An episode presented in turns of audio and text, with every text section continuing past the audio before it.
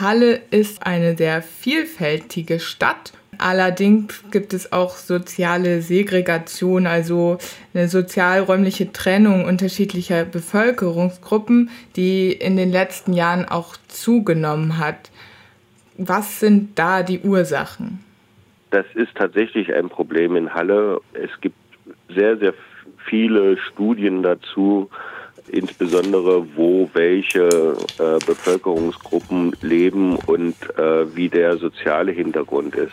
Und da haben wir tatsächlich das Problem, in, besonders in Halle Neustadt, mit über 50 Prozent Menschen, die von äh, staatlichen Transferleistungen leben. Und das merkt man natürlich in der Stadt.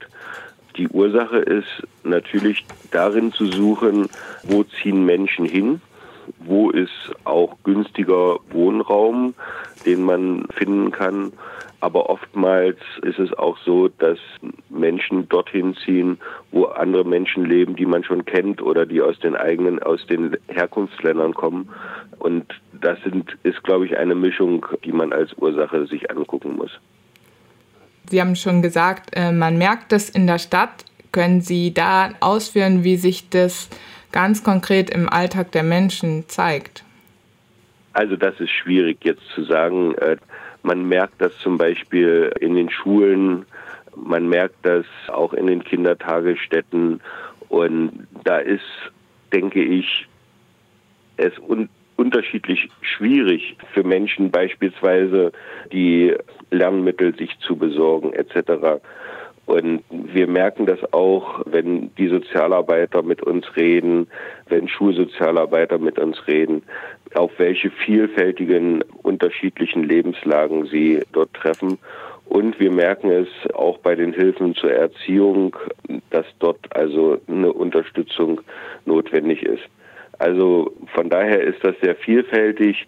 Allerdings würde ich jetzt nicht sagen, dass das, also dass man hier in, in Halle Neustadt oder so ständig damit konfrontiert ist, dass Menschen hier einem über den Weg laufen, wo man merkt, dass sie arm sind oder so, sondern das ist eher eine strukturelle Sache, wo man das in den Schulen, in den Einrichtungen merkt, wo das, was zu Hause stattfindet oder nicht stattfindet, dann eben in den Einrichtungen ankommt. Wie zeigt sich das in anderen Stadtteilen auch? Sie haben jetzt viel von der Neustadt gesprochen. Wir wissen äh, natürlich auch von vielen sozialen Problemlagen in der Silberhöhe, in anderen Gebieten, den Großwohnsiedlungen, zum Teil auch in Heide Nord.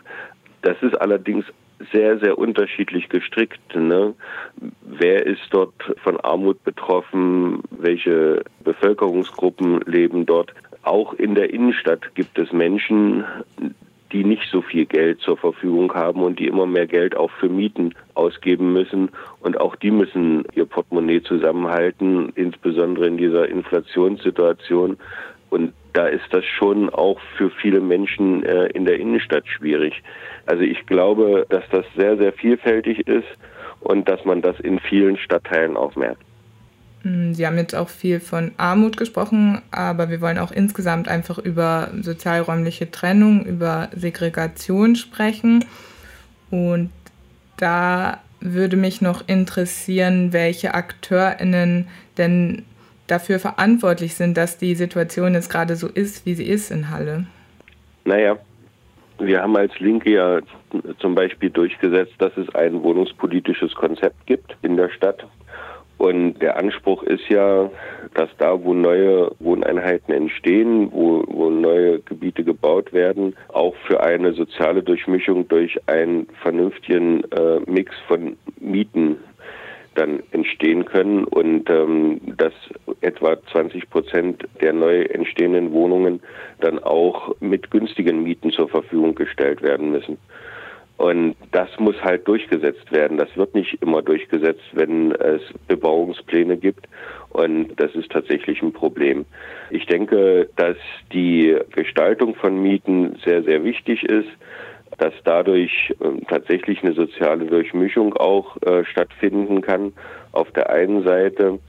Auf der anderen Seite muss man natürlich auch gucken, dass bestimmte Segregationsprozesse in allen Städten äh, weltweit, in Großstädten weltweit festzustellen sind. Zum einen ziehen insbesondere Menschen, die von Transferleistungen leben, auch äh, als Asylbewerber hierher gekommen sind oder geflüchtete Menschen dorthin, wo sie sich günstigen Wohnraum leisten können. Das führt aber auch dazu, dass Menschen, die aus anderen Ländern hierher kommen, auch dorthin ziehen, wo sie Menschen aus dem eigenen Kulturkreis oder aus den eigenen Ländern wieder kennenlernen können, weil sie dort die gleiche Sprache sprechen etc. Das sind Segregationsprozesse, die hat man ganz schwer in der Hand, muss man, muss man ehrlich sagen.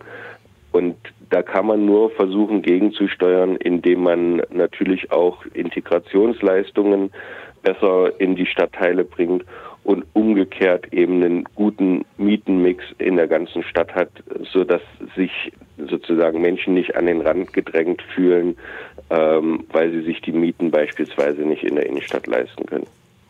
Nun sind Sie ja auch seit rund 20 Jahren bereits im Stadtrat von Halle. An welchen Stellen wurden konkrete kommunalpolitische Nachsteuerungen blockiert? Naja, zum Beispiel gab es eine Zeit, in der darüber diskutiert wurde, ob man die Wohnungen in Halle verkauft, um den Haushalt zu konsolidieren. Das hat man zum Teil auch gemacht, insbesondere bei der HWG hat man Wohnungen verkauft und dann zurückgeleast. Und unsere hallischen Wohnungsunternehmen müssen immer noch eine Millionensumme an den Stadthaushalt abführen, jedes Jahr. Und das merkt man natürlich, weil dieses Geld für Investitionen fehlt und weil äh, das natürlich nur dadurch kompensiert werden kann, wenn auch Mieten steigen. Und das halten wir für ein riesiges Problem. Ich werde jetzt nicht mit dem Finger auf einzelne Fraktionen oder äh, Bürgermeister zeigen, ähm, die diese Situation herbeigeführt haben. Aber das ist äh, tatsächlich eine große, große Schwierigkeit, die wir in der Stadt haben und die wir ja auch mit unserer Mietenkampagne jetzt aufgegriffen haben und gesagt haben, damit muss Schluss sein. Es kann nicht sein, dass die Mieter von HWG und GWG sozusagen für die Löcher im Stadthaushalt herhalten müssen und dafür das Geld noch zusätzlich berappen müssen, sondern wir brauchen starke städtische Wohnungsunternehmen, die eben auch gemeinsam mit den Genossenschaften dafür sorgen können, dass eben die Mieten angemessen sind und sie nicht immer und mehr und mehr durch die Decke steigen. Sie haben ja auch schon erste Maßnahmen genannt, die es braucht, um einer Segregation in Halle entgegenzutreten. Hm, könnten Sie das noch mehr ausführen, welche Maßnahmen es bräuchte? Also es braucht auf der einen Seite die Möglichkeit, günstigen Wohnraum in der gesamten Stadt zu finden. Das ist eine wesentliche Stellschraube gegen Segregation. Und dort, wo Segregation stattgefunden hat, wo Problemlagen auch auftreten, dort braucht es die besten kommunalen Einrichtungen, von der Schule bis hin zur Schulsozialarbeit, Begegnungsstätten in den Stadtvierteln, ähm, all das, was, was Kommune sozusagen kompensierend auch dagegen setzen kann, um eben Integration in den Alltag zu ermöglichen und den Menschen, die es eben schwierig haben in ihrem Alltag, dann eben auch äh, Maßnahmen an die Seite zu stellen, die ihnen hilft, den Alltag zu bewältigen. Ich glaube, diese beiden Sachen sind es. Integration auf der einen Seite und äh, das Verhindern zusätzlicher Segregation auf der anderen Seite. Ein Stichwort ist der Campus Halle Neustadt. Worum geht es denn da und was versprechen Sie sich davon?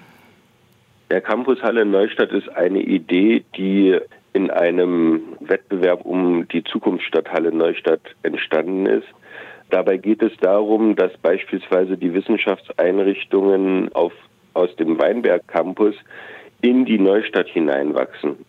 Der Campus Halle Neustadt soll dafür sorgen, dass dort, wo drei Schulen nebeneinander sind, diese Schulen auf der einen Seite zusammenwachsen können, auf der anderen Seite dort Angebote gemacht werden können, die beispielsweise zur Förderung der, der MINT-Kenntnisse, also Mathematik, Informatik, Technik, äh, Naturwissenschaften, aber auch gemischt mit Kunst und Kultur diesen Stadtteil äh, an der Stelle tatsächlich bereichern und den Schülerinnen und Schülern, jungen Menschen, die dort Interesse entwickeln, dann auch äh, einen Ort zur Seite stellen, wo man sich begegnen kann, wo äh, man seine Fähigkeiten auch trainieren kann und wo man einfach einen, einen schönen Ort findet, wo man gerne sich auch aufhält.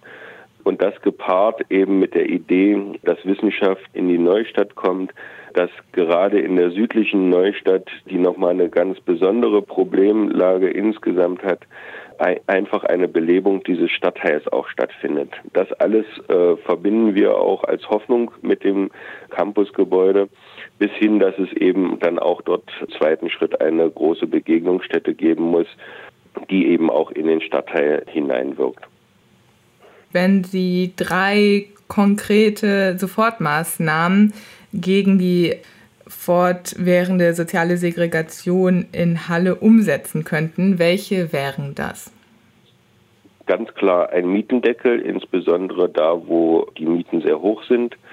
Ähm, ich würde da, wo Problemlagen sind, mit wesentlich mehr sozialem Engagement der Stadt hineingehen, da auch das nötige Geld zur Verfügung stellen, also Bildung, Sozialarbeit, Kultur äh, und Integration äh, herbeiführen.